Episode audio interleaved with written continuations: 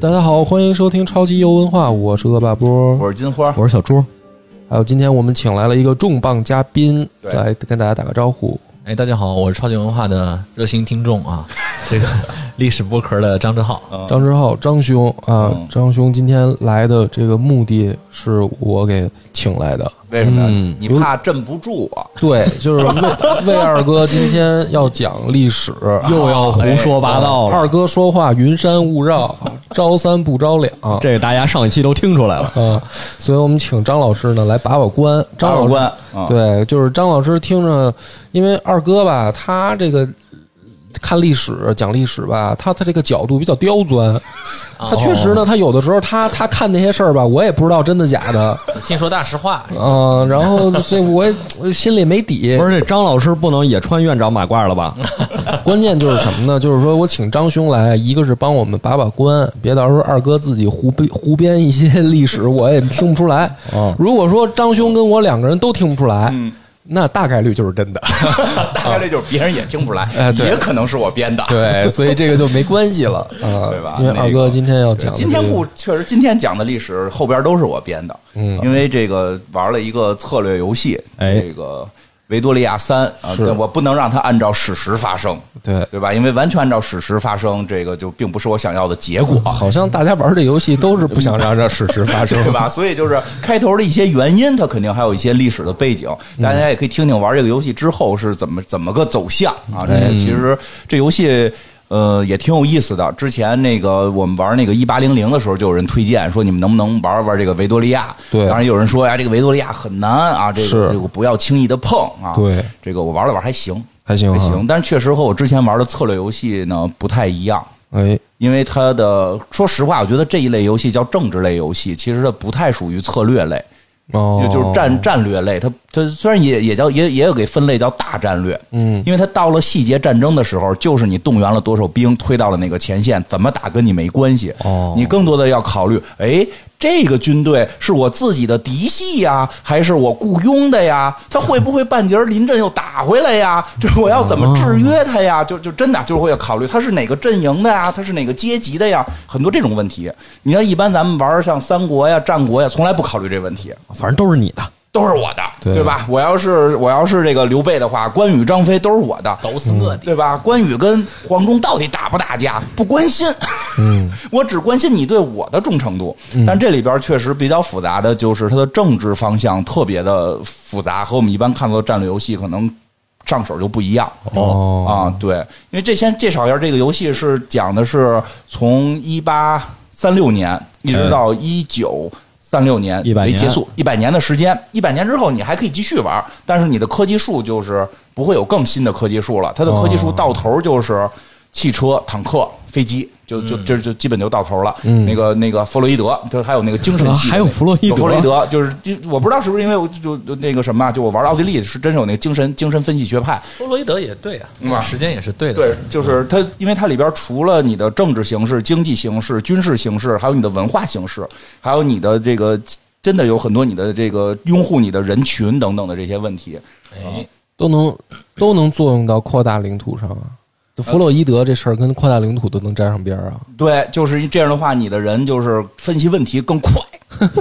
什么？你啊的大学里边可以开一些新课程。嗯，哎，你还真有关系，因为在那个时代，就是那个时代就就科技发展很快嘛，是对吧？你你你从飞机诞生到飞机投入战斗，其实不都不光是快，而且是颠覆性。对，就是所颠以覆所以那个精神系的那些东西，就是它有好多那个文化向的东西，都是会影响到你的开发速度。哦，嗯，然后呢，选的谁呢？我就选了一个国家玩儿，选的是这个，因为很多选的人选大西大清。对我觉得选大清呢，我可能没法做这期节目但。是我感觉选大清，一 八三六年开始的大 清你，要选大清，我打死也不会来这期节目是。吧？我不太不太敢张嘴，嗯我还试了一下，确实难度也比较大数了数，好像就四年，可能就啊。是的，要出事儿了就就就是是四年之后，马上那个这个一一一第一次鸦片战争开始嘛，是啊就是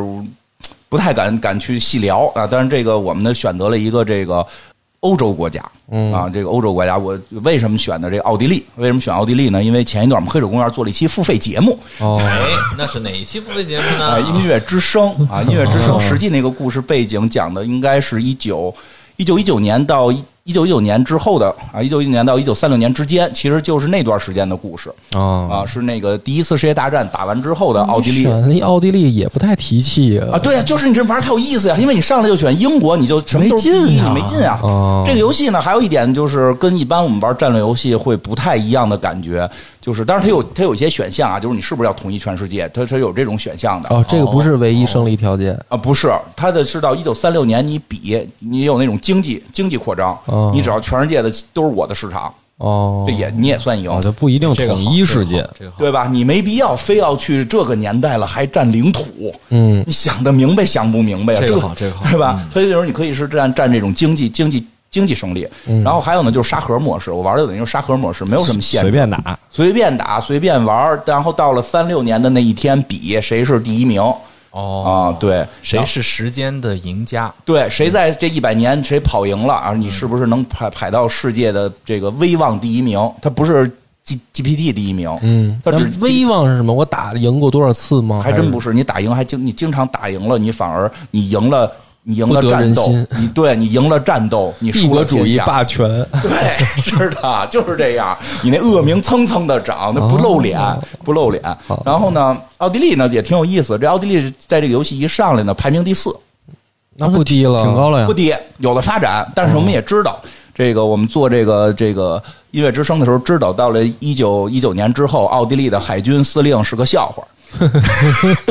因为它不临海了，就可见实际上奥地利是衰落的特别快的，对衰落的特别快的。然后当时呢，我们还是那个还准备说，要不然讲讲《西西公主》这个电影儿。嗯后来我发现这个音乐之声卖的也不好，《西西公主》就甭讲了。对，所以我们今天也可以提一提《西西公主》，因为《西西公主》的活动的时间还真是在这个游戏里边是占了很大的一个时间段。嗯，然后呢，就可以来聊聊这个，挺有意思。所以大家想想。大家现在想想，如果你现在是突然你成为了啊，对，还有一点得提前说一下啊，这个游戏还有一个点，就是你不是这个国家的皇帝，你实际是这个国家的上帝。就是说哦，皇帝更替了无所谓，皇帝没有了，你改改改这个改总统了，你也你也你也可以操控他，所以他的这个不不会说是你是为自己的这个。这个皇室来去打天下，它不是这样，而是你要如何让这个国家变强大，嗯对吧？嗯所以明白扮演这个祖国母亲，对，你是祖国母亲本体，你、啊对上边皇帝被上送上断头台没关系，你可以继续操作啊，你可以继续操作。但是呢，也有一种可能性呢，就是如果你在你在当这个负责人的时候，底下底下暴动了，嗯，革命了，那你就得真跟他打，你可以自己革自己的命，啊就是你就是你可以自嗯己主动选择就是你可以你可以主动选择革命。光荣革命，对你主动选择革命，你就可以继续玩。但如果你主动的选择不是革命，而是选底下择人法革国命大革 命。对你这法国那样，你被革命了，你那你就不能玩了，你就不能玩了。但是你可以选择自己自身要去革命。然后呢，就是讲讲这个，这奥地利号称是这个欧洲病夫嘛，但是他奥地利当时陆军不是还挺强的吗？外外强中干，什么玩意儿法啊？国也说自己陆军特强，对呀、法国陆军确实也挺强的对呀，啊到二战都挺强的 呀。哎呀，这个游戏我玩了有几遍，是奥地利玩了有几遍，会有一些不同的感受。这过程中出现的事儿，我可以先到时候跟大家说，如果你怎样会怎样。因为这游戏其实很简单，这不是就是一是一上来没几年，嗯，那个普鲁士就开始打你了。哎，就是当时是没有德国这个没德国概念的，嗯对吧？没有德国这个概念。我上边啊，这个地从地图看，我这上边有一个有一块叫普鲁士，嗯，没有大，比我小。哎，那你这游戏可不可以细致到，比如说你提前发现俾斯麦，然后暗杀他什么的？呃，这做不到，因为做不人到家那儿你杀不了哦他，他在人家那儿。但是他如果在你这儿，你可以流放他，啊、你也可以给他请回来，都可以。但是对，那那我提前把他，比如说招募到我麾下，没有遇到过这种情况。 哎，不行是吧？但是你这叫历史偶然性，哦，对？吧？它必然性就是当时就的会有另一个俾斯麦。对，另一个俾斯麦就出现了，就是其实当时来讲，应该是这个普鲁士，就是后来的德国，对吧？这个普鲁士实际挺强的，嗯，虽然它的领土在我玩刚一上手一看，就是就就就就跟就跟就碎了。就是它那个领土根本都不统一，对一块儿一块儿的，对吧？是我底下奥地利，我很强大，是啊，对吧？我这个觉得不足为患。然后呢，就是我踏踏实实的，我我这个搞我的经济，结果没两年，这个他就打我， 嗯，他就他就开始发展起来了。他就发展起来了，他会打我，哎，然那后他发展起来的就是在游戏里面，嗯，他的表现是什么呢？就是打我呀，发动战争，然但后是就是说他就是经济、军事都都比你都发展的对快，是吗？对，然后打我，然后我派兵到前线，然后人家瞬间给我秒掉，然后同样的兵种，同样的科技，那个你就是科技没他高，科技没有铺路出科口，技没他高，哦他的科技跟他军队数量发展的确实快，哦而且他不停的会吞并周围的好多小国，然后他打着打着，突然就是我这就打不赢了，嗯就就打不过了，就认输了。然后他就说，那普鲁士就说，就说你他妈的别再管德意志的事儿了。然他后这时候已经称自己为德意志了，是吧对你别再管德意志的事儿了。然后我旁边一个叫做巴伐利亚的国家就说：“大哥，我投你！”就投了 这个普鲁士，那这个事儿其实游戏没法阻挡他，能阻挡还是你太哦菜，这才 菜。 不是必然的，啊是吧这个是历史事实是吧？嗯，是啊历史上是德意志的崛起，对好像有点必然的那种感觉对。这，那你说这是必然？我来问问张兄，问问张兄，这个我对欧洲史不是很熟悉。啊，这个德意志的统一，然后普鲁士的这个等于崛起的这条路，我老觉得我们上学的时候是因为学有俾斯麦的这个铁腕政治啊，嗯嗯，但是在实际的这个历史上，是像比如说刚才金花说的，或者小朱说的，说没有俾斯麦也有赵斯麦、王斯麦，嗯，还是说确实有伟人的这个影响呢？哎呀，我对欧洲史很了解啊，我的专业是学这个北朝考古的啊。啊， 没听懂哪个北德意志考古对对，我我我当时是学那个北朝这块儿多一些。啊我哎，大家有没有觉得，就是我们国家的那个乱世时间虽然不长，啊，嗯嗯但是你如果你想象一下那个五胡十六国到北朝那个时期，嗯是挺挺欧洲的，嗯就啊那段是时期，对吧？对。而而且就像刚才那个金花教这个游戏的似的，它还真的不能全靠打，得靠意识形态之争，得对靠那个思想之争。其实北朝当时也是，它不光是战争的铁马冰河，它有很多路线。你是走汉化路线，哎你是走胡人路线，啊你是走什么宗教路线，对吧？其实当时德意志就是两条路线，嗯一个是就像刚才那个梁波说那个叫什么呀？德意志铁血路线，嗯，就是打，嗯哎，就是打就干啊，就是我们通过王朝战争来来去凝聚那个东西叫什么？叫民族国家，因为那个呃哦维多、维多利亚时代。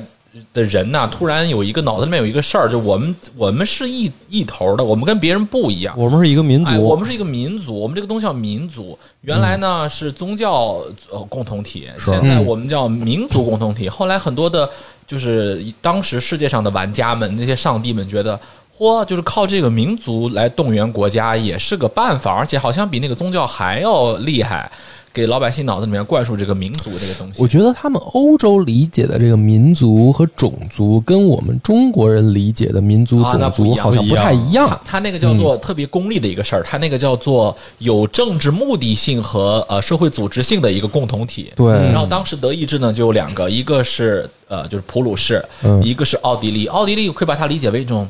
有点儿。有点儿那个范儿的，有点儿那个范儿啊的， 对，就是我要起老欧洲范儿哎，老欧洲就是 老钱儿，对吧？就我们是哈布斯堡王朝，知道吗？对哦啊大老鹰谱哎子哎我们是比较正宗的那种东西。哎，我他当时呃最抵制那个民族主义，他是欧洲当中最不喜欢民族主义的，啊像梅特涅啊他们的。嗯，欧洲奥地利的那个首相叫梅特涅嘛，嗯后来被欧洲人丑化成一个穿女装的老太太之类的。呃，梅特涅他们就想，我要追求的不是民族性，我们追求的是正统性。啊哎，就是我们是帝王，我们要管理的不光是德意志，而且我们要管理的是啊、有有有这个马马盖儿，就有有这个叫什么？突然给想不起来，匈牙利那帮人，就他们是按啊照贵族王权的血脉是对的这个关系哎往波西米去，亚王国，就是像说捷克，就波西尼嗯波西米亚王国也要在我们这个帝国之下，嗯对我们要走这条路线。而这个时候突然来了个边陲小国，就类似于咱们中国的秦国那种感觉，就是在地图的边上突然有个小国说：“我们不要，我们要一个统一的、单一的、纯洁的。”呃，德意志民族，我们要走这条路。哎，后来这会儿他们就是这么喊口号，对对，喊呀，他们喊口号啊，他们靠这个啊、抢到抢到了德意志的头一把交椅，后来他们就自称为我们是大德意志，而奥地利呢，他又不想丢掉马扎尔人，又不想丢掉那个他自己手下那么多多民族的。据说有一个说法，咱没有没有在那儿生活过，但是很多史书里面记载说，德呃奥地利人是厨房里面说一种语言，咖啡厅里面说一种语言，然后那个军队里面说一种语言都不一样。比如说厨子，好像是据说匈牙利的厨子多，他们说匈牙利语。然后去咖啡厅点菜要说波兰语，因为咖啡那个波兰人煮咖啡煮的好，所以他们要说波兰语。就他们不想报这个民族主义，啊所以就这么打下去的话，肯定是人家民族主义的国家打仗更厉害、啊。对，这个确实就是，就是为什么打不过另一支儿？因为另一支儿统一起来，这个统一民众思想太容易了。对就我们就说同一个话，嗯，对嗯对，对所以其实这个游戏一上来给匈牙利就是上来是有任务的，嗯给匈牙不给这个奥地利第一个任务就叫匈牙利事务，上来就告诉你了，说的这个匈牙利民族主义正在兴起，就哦嗯我这个地图上边是带着一块匈牙利的嘛，那会儿就叫奥地利，不叫奥匈帝国呢，那会儿就叫奥地利，就是然后说就现在就告诉我说你这个你这地盘里边有一帮匈牙利人一直被你统治，然后他们现在要起义了，嗯要这个民族觉醒了，你怎么办？哎你，那这个是开放的吗？就是说，它问题出现了呃以对后，开放的。游戏里面你解决办法是开放的，比如说对你也可你也可以以，你可以通过通过宗教是吗？嗯，也可以没把有它灭了。因为他们是一个宗教，他们宗教是相似的，啊，就是你没宗教没还办不法好使，不好使了。啊那那怎么靠着啊靠媳妇儿，靠媳妇儿哦，哎，靠媳妇儿靠。结婚，靠结婚，对，我先说一下，其实这事儿很有意这是思。老欧洲传啊统了。对，老这就要不然说他是这个老欧洲呢？对老欧洲老欧洲哈布斯堡王朝对吧？是嗯俗称老鹰谱子。人家说哈布斯堡听着，他这就是老鹰的意思嘛。是这个。他实际上说，当年哈布斯就是本身这个国家呀，这国家它有一定的国家性，嗯这个国家就是不好战，哦，这国家好结婚，哎，哎，传说他们国家有这么一个说法，说他们国家没有得到这个阿这个阿瑞斯的这个青睐，没有得到这个战神马斯的青睐，他得到的是维纳斯的青睐。哦他们就是擅长结婚，然后他最早他很烈的时候，他不是号称也是神圣罗马帝国的这个负责人嘛出？轨啊，维纳那你甭管，这里边确实后头有，确实后头有，后头有，哎，不爱玩标枪，就是玩气球，就爱玩，这确实有啊，因为因为我记得是说，好像这个他后边他有的那个皇皇帝的这或者王储的媳妇儿跟拿破仑的儿子什么的有染，有孩子可能都有人猜是拿破仑的孙儿什么 的，然真浪漫后会得到很高的封赏。他他们这个家族就是这个爱好，因为人家是皇帝，人家不是国王，人对家，他是帝皇帝，他原来是什么所谓的神圣罗马嗯帝国的皇帝，闹着玩儿呢。你他妈边陲小镇的一个普鲁士跟我们这儿帝国不行，我们就结婚。嗯，所以，但是人普鲁士不跟你结婚，真跟你抡拳头。对呀、真跟你抡拳头。而且再有一个，刚才就志浩说的这个似的，哦其实这个国家挺有意思，它不是民族主义的国家，它是一个多民族国家。就是玩的时候，就突然会发现。这里边儿你能够看到，它这张地图上边儿写着就是有有有那个大地图写着奥地利三个字儿，实际里边儿包括这个叫什么波西米亚，包括这个呃那叫斯洛伐克，嗯，对吧？这就就就就这些都都在我这里头，还有匈牙利，还嗯有塞尔维亚人，啊，没有，现在塞尔维亚还不在，我很对吧我很慎重，因为我知道塞尔维亚这个地儿我不能轻易的要它，你怕就怕那个我必须要作为时间刺客，阻止第一次世界大战的爆发，哦， 所以我到最后我都没敢没敢打塞尔维亚。你可以把萨拉热窝抠出 去，你 就只波要黑， 就是我不要波黑，对是吧？对对嗯对，不不波波黑还可以要，就塞尔维亚不要。 对，就是它挺有意思的。然后那个这个国家里边就是民族性是非常多的，所以他在面对德意志的时候，就面对这个德这个普鲁士的时候，他要考虑我是舍弃我那些匈牙利呀、斯洛伐克呀，这我我这些地方都不。不要了，我我要统一整个这个德意志，因为它的哈布斯堡就是是是以德意志这个逻辑出现的嘛，我我对吧？还是说我来一个多民族的国家？他其实选择的是多民族国家，但是人家那些普鲁士周围那些小国，人家不乐意，人家愿意说脾气，对对吧？我们愿意跟着普鲁士哥哥干，普鲁士哥哥就只认我们这个金发碧眼的，你那儿什么头发的都有，对吧？所以在这个战斗力上真的是有缺陷，打不过，打不过。所以后来但 是你看这个跟咱们中国历史对比就很怪，哦，就是我在读这段的时候，我也会老在反思，就像志浩兄说的，你哪怕对比到南北朝时期，好像也是多民族融合才是牛逼的，才是历史发展的方向和规律他。得他得看阶段，对你比如说嗯苻坚牛吧，嗯，苻坚好像都把那个五胡十六国的好多民族都整合在一起了。是啊，但是好像那个时候还真不到你能玩整合的时候，哎，啊，就是对嗯你整合前也不行，后也不行，就得符合那个时代的那个才行。对是当时奥地利呢，他那本来也没什么不对，他那个所谓多民嗯族的事情，原来也挺好的，人家还皇帝嘛。嗯那个时候人家全欧洲都玩民族国家，对你就受得了吗？对啊呀英国也玩，法国也玩，意大利都玩了，我的天哪！ 对，这会儿意大利还没统一呢，也挺有意思。也玩这个，对，后来连啊他意们也大玩利那种、 那种，对 他都要玩了。然后人家那个俄国也没闲着，就是奥地利当时就是一个苦苦在支撑，嗯，再加上法国。呃，后来我们知道，在书上讲那个叫什么叫维也纳体系嘛，嗯他还是想以我维也纳为对核心搞一体系，他还老觉得自己是罗神罗的这个大领袖呢。后代对呀、啊呢，那他现在能拿得出手的，可不就是自己的这个不民族主义但很厉害的这么一个东西？但他不厉害，因为他擅长的还是结婚，所以最后这个历史当中也是借祭出了结婚这一招。当然，他们已经不趁什么漂亮的姑娘了，但是还趁漂亮的小伙子，所以他们的这个就是国王皇帝啊，其实是应该是叫奥地利的皇帝，这个叫什么来着？约瑟夫，约瑟夫，嗯啊，奥地利的奥地利国王都叫约瑟夫，都叫就看几约瑟夫就看几世了啊。，对，是这个还有嗯腓特烈，对，叫这个弗朗茨·约瑟夫。嗯啊，这个小时候我们看电影的时候，七夕公主的这个偏帅气的老公，哎，就靠嗯啊其实他。西西公主就是巴伐利亚，对，西西公主实际就是巴伐利亚，就是我不是说刚才他那个德国就是普鲁士一旦起来把我灭掉，那个巴伐利亚马上就跪大哥嘛。实际上当时是是他们想靠结婚把巴伐利亚给拉过来的。巴伐利亚就是拜仁慕尼黑嘛。对，就是西西公主，其实就是那个那个时代在巴伐利亚的一个小公主，其实不是一个主枝儿，是一个这个皇室的分支，然后被给娶过来。但是娶过来之后，她比较神奇的是它是一漂亮，这有什么可它神有奇？贵族有个好处啊，就是你不要小看人家说哎呀皇族啊不如民族主义，但是贵族有一种魅力，他对哦于美。他对于很多的那些，比如说有些的小一点的国家，他觉得我就效忠你这个人，你这个人有魅力，对啊你就有贵族的这种精神，他觉得。哦得要面儿有有正统性，对，哦就那种感觉。其实今天我们好像不太能理解，但是大家不要忘记，那是一个正在时代转型的时期的人，很多人脑子里面想的不是那么理性的。，对，他是其实我觉得也没有什么不好理解，啊挺就能理解像相当于说我们中国人看待项羽的那种感觉对吧。，但你不会因为虞姬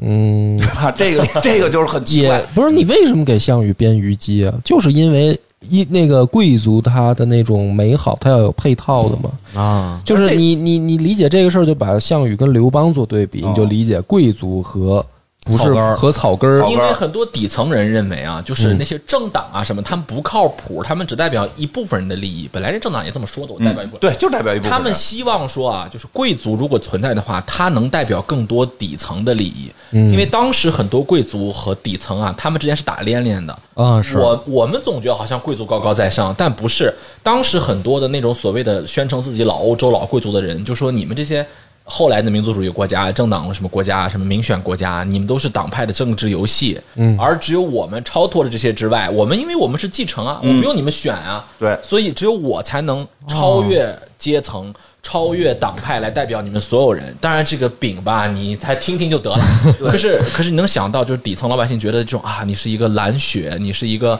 白皮肤，你是一个啊跟我们不一样的人，你可能会天生有种善良，对我们好吧？就大大概能明白这种还感觉。真是，其实西西公主就是占这个优势，因为绝美，嗯，就是以至于美到了。及她的敌对势力的很多这个这个公国呀，这个这些诸侯啊，来见她就回去就写信，就说的，哎呦，我操，太漂亮了，这这确实不是凡人。就确实你说这，她有一种感觉，你是蓝血，对你是真的嗯是高贵，你真的很高贵。然后再加上她本身又是巴伐利亚的这个皇室的分支的这个小公主，是这个其实故事也挺有意思的。这个游戏里边没有这么细，但是这故事其实可以说说。其实本身啊，就是这个这个谁，这个国王，这个这个皇帝，这个弗朗茨约瑟夫，约瑟夫约瑟夫，弗朗茨约瑟 夫，他本身他妈，哦本身他妈就是巴伐利亚的公主，啊对哦电影里面也演 嘛，就是巴伐利亚的公主，但是他妈玩一垂帘听政。对对对，玩一垂帘听政，就跟他自己爷们儿说，你就别当皇帝了，对吧？把皇帝你放弃皇权，因为你没那德行，直接放给儿子。然后他最后等于是是他就垂帘听政了。垂帘听政之后，他就想利用说，那咱哈布斯堡家族就是靠结婚嘛，那我不行就仗现在咱这也没漂亮公主了，咱们就靠娶一这个娶就靠靠我们这帅哥儿子啊他这个二二十出头正帅呢，这个童话中这个。皇这是皇帝啊，大家注意，他的名字叫皇帝，不是简单的国王，是奥地利皇帝啊，前神罗的皇帝。说用他来能找到一个喜欢他的公主，然后把这个当嫁妆一样把他那个领地就带过来了。哦其实找了一圈，普鲁士不带他不跟他们玩儿，所以他就找到了自己老家自己的亲妹妹的家里边儿，就是说你你你要不然你把你闺女嫁过来，嫁过来一个你嫁过来，咱们就跟巴伐利亚就算是联盟了。嗯，挺结像慈结禧果呢太后的做法。对，那结是果垂呢帘听政说吗就给安排了，安排了那个这个这个这个他这妹妹的大公主，嗯，来了，大公主带着十五岁的妹妹西西嗯来了，结果这个二十多岁的这个国王这皇帝啊，就说还是这个十五岁的妹妹更喜欢，嗯， 就这么娶的这个西西公主。这西西公主呢，但是有一个特点，就是爱玩儿。嗯因为她爸爸啊呢特有意思，她爸爸虽然是一个巴伐利亚的一个公爵，但实际上是一个，就是说他有个马戏团，他最爱的就是带着马戏团去给村里的孩子演马戏，就是这搁在咱中国，我觉得这也就是个亭侯的 级别。 确实级别不高，主因为因为那个西西公主的皇室是来自于她妈，哦来自于她妈，她妈是皇室，对嗯她爸这个就是没有她妈身份高，其实那就是就是回这那这西西公主从小就也得跟着练马戏呀、啊，看马戏吗？不是啊光看你得练哦呀，还还得练呀马戏就是骑马呀，骑大马，嘎哒哒，嘎哒哒，骑大马，哦这个马对吧戏能够扬手接飞，然后俯身散马蹄，这个嚯他这个能参加什么那达慕大会的这种 水平， 那不至于，又开始胡说八道了。就是真的很厉害。他对于马特别喜欢，马特别自然，但是他对于宫廷就完全抵触，嗯，啊完全抵触。所以他进入宫廷之后，就一直受到婆婆的排挤。所以我们看那个电影版的时候电影里面也是这样，对电影版第一幕，第一第一幕其实是三集，第一集就是他们俩如何恋爱，感觉是个灰姑，其实她他妈不是灰姑娘，她是皇室，但感觉起来是一个。村里的姑娘，因为她确实在农村长大的，因为她爸爸练练马的爱术好吗？啊，对，因为她练爱马术练马吗术？嘛爱，玩吗？对，爱玩儿嘛，所以当时就是，其实皇宫内是非常看不上他的，而且他来了之后又不给生儿子，连着生几个闺女，就是这种老老老欧洲的破传统，对吧？这些老欧洲的这些直男传统，就说你不生儿子，你就没有存在的意义。怎么说？还真是有一个明确跟他说了，说你不生儿子。你一个女的，老欧洲说的啊，我们是反对这种言论。他说：“你要说你再不生儿子，你在我们这国家就是个外国人。”嗯哦，就直接点他，就直直直接刺他，所以他特别在这个宫廷里难受。然后她呢就跟着她这个老公去，是说那咱就出去玩玩吧，嗯，就去了这个这个匈牙利。哦，去匈牙利到那块儿，匈牙利人民据说啊，匈牙利当时的这个这个这个负责人都出出门穿着虎飘裙儿，就是原始社会不啊 是，这不是这就是正面还都是挂着勋章啊什么的这种，就是跟欧洲一样。但是我那大披风，嗯那不能是红披风，得是虎皮披风，嗯上去都有种野性的劲儿。这一下西西这个就这行啊，嗯是他也挺野的，这咱们骑马去呀，所以就跟这个这个匈牙利的这个负责人两个人就一块儿骑马，然后呢就。马震了。啊，为了有传言是啊，有传言是啊，有传言是不不确定是不是真是，反正也有说是为了国家和匈牙利的这个负责人这个出轨了啊，为为了去国家搞了一场外遇。搞破鞋说的这么高 尚，后来这个匈牙利的负责人呢，就把匈牙利珍藏的王冠奉上了，就说我你是王后，我愿意封你为我的王后，虽然我不是国王，哦说的这 话，你你再说，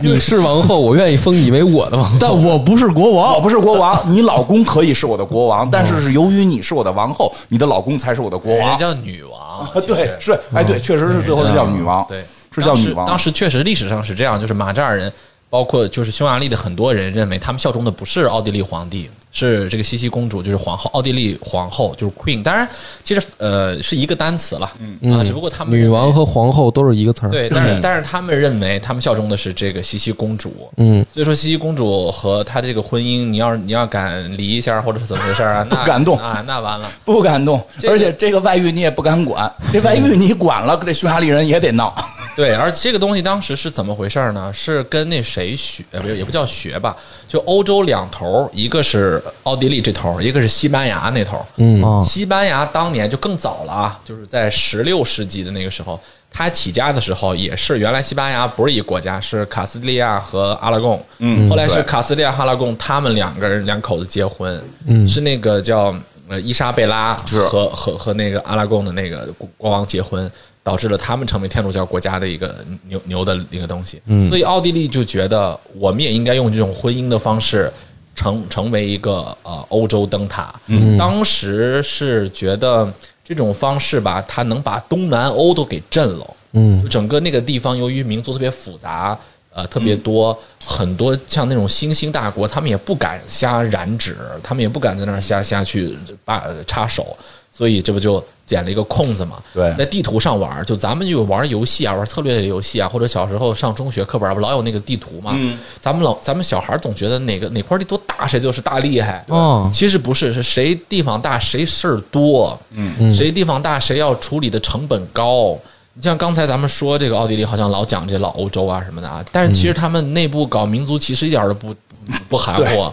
他们比如说呃，考一个地区的公务员儿，你是要考德语啊，还是考捷克语啊，哦都会发动各各种政变，各种呃侯爵、公爵就打起来，或者各种的暴动。所以其实他们是呃名义上说我是要结婚，我是要干嘛，但他们其实内部早就已经恩纳不住各地的这种民族歧义的东西了。嗯啊、所以最后他们的那个统治成本就高的吓人。他们在欧洲的军费超级高，比例啊，它的总量可能不如英法，但它可能百分之四五十都要是要花到军费上。嗯，你要知道那个时候又是一个欧洲多灾多难的时候，嗯，像包括那个时候爱尔兰土豆就不行了，对，然后欧洲的那个粮食又不行了，你赈灾都没钱呢，然后你再花这么多。军队干嘛？不是打别国，是镇压自己的那个民众的暴动。 对，用来镇压自己。对这现在献祭，这就是奉上媳妇儿，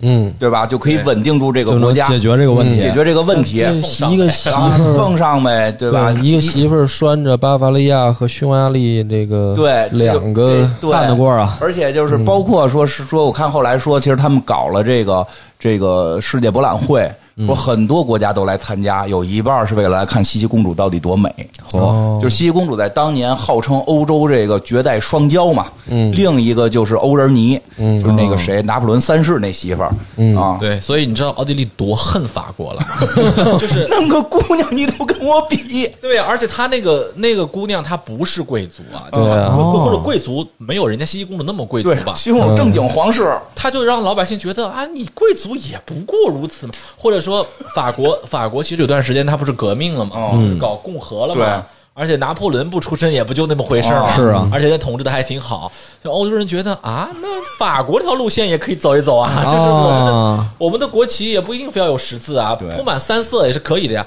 这件事情对谁的冲击都有，但是对奥地利冲击就特大，哦就奥地利全指着那个结婚贵族在那儿维持着呢，全指这个呢。然后你突然跟我说啊，自由、平等、博爱也可以， 这个就 对，所以所以实际很有意思，而且就是我们那个特费神奇也聊过，欧仁尼他是好像是什么 A U V 啊这些的，他的最早的雇就是那个开发者，就是像 L V 都是给他伺候，什么嗯哦对老说我们老皇家哪个皇家是就是欧就是仁他尼这个这个皇家对。但是，但是他就是说特别的，欧仁尼就会比较注重我的打扮，嗯我的那个贵族气质，因为我不是贵族，但是所以西我得西有公主这个是贵族，但是就是听这个光用耳朵听，以我这一个大直男的嗯这个视角来看，就觉得说，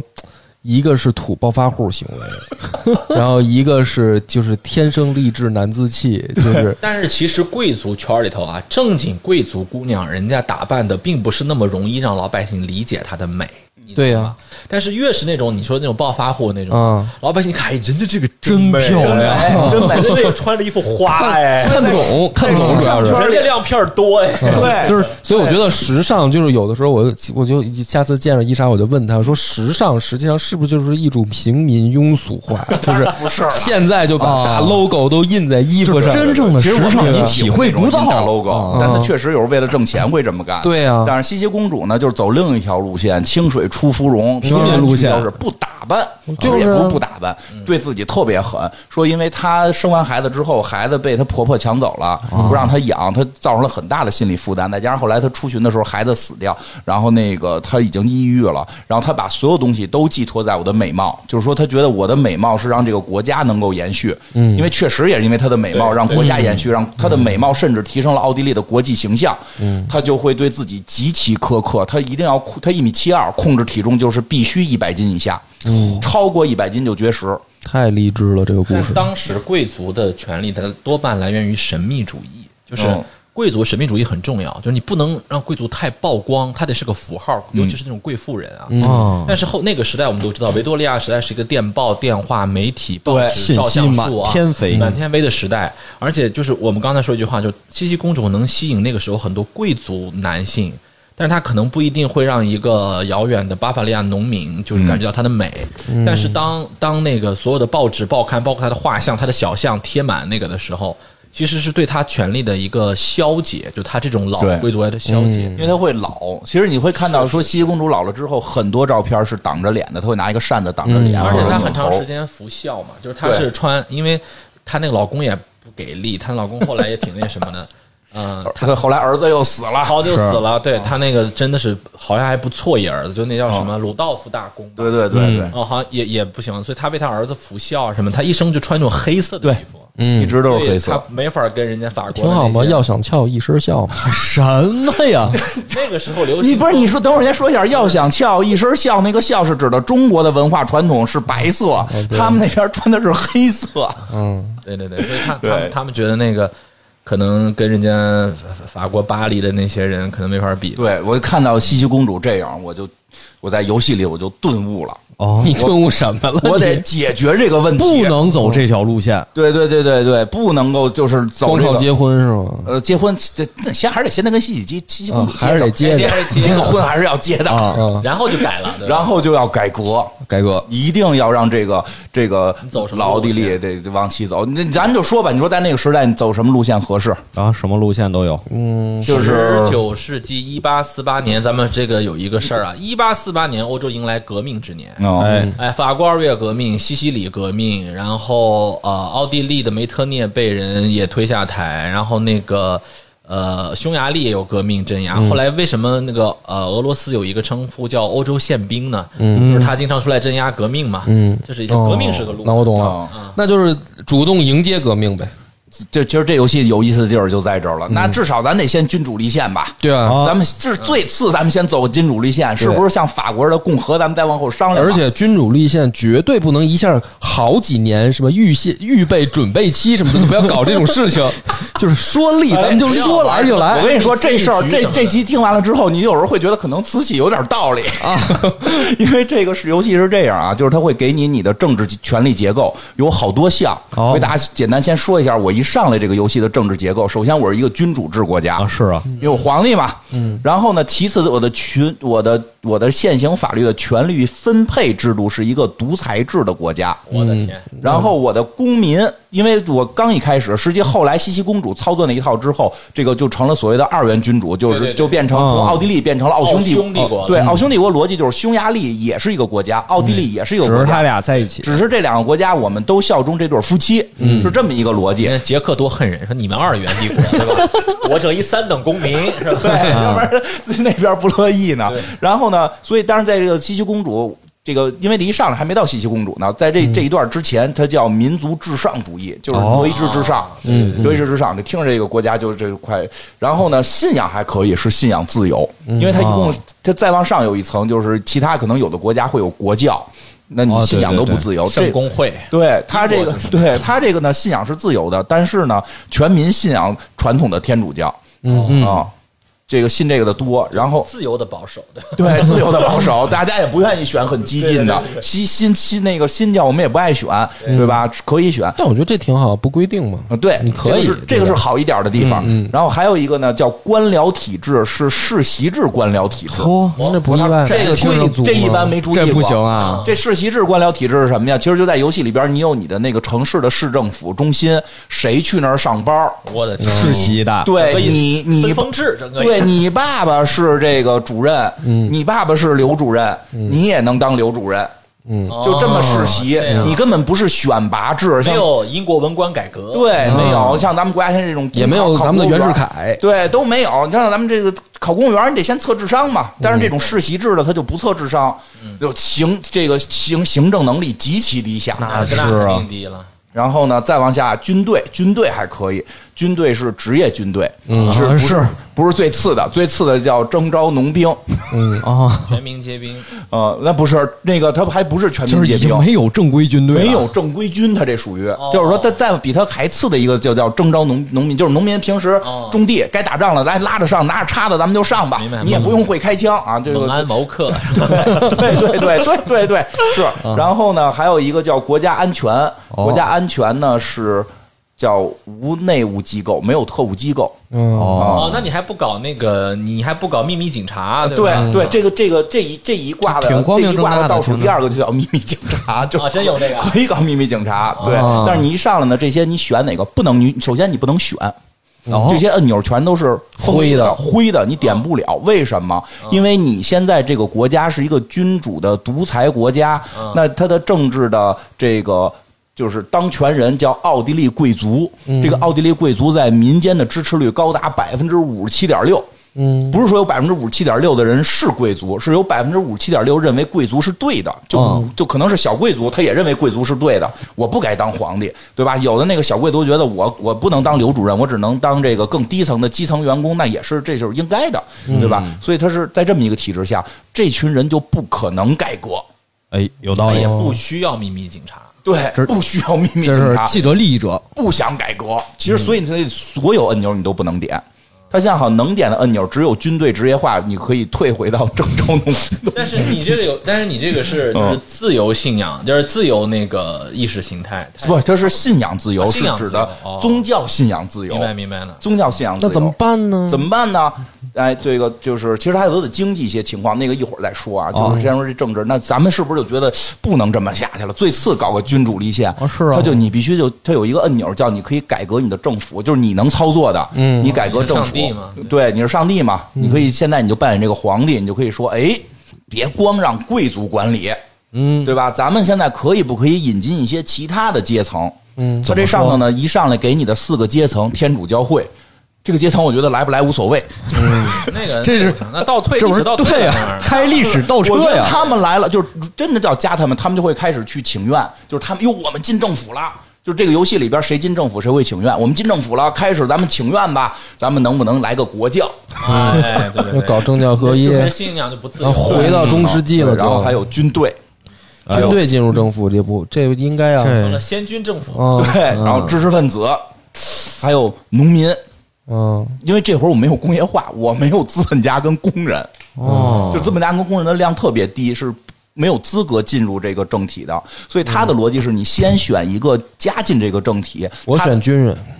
你因为选你选知识分子就容易出现那个戊戌变法的事 儿，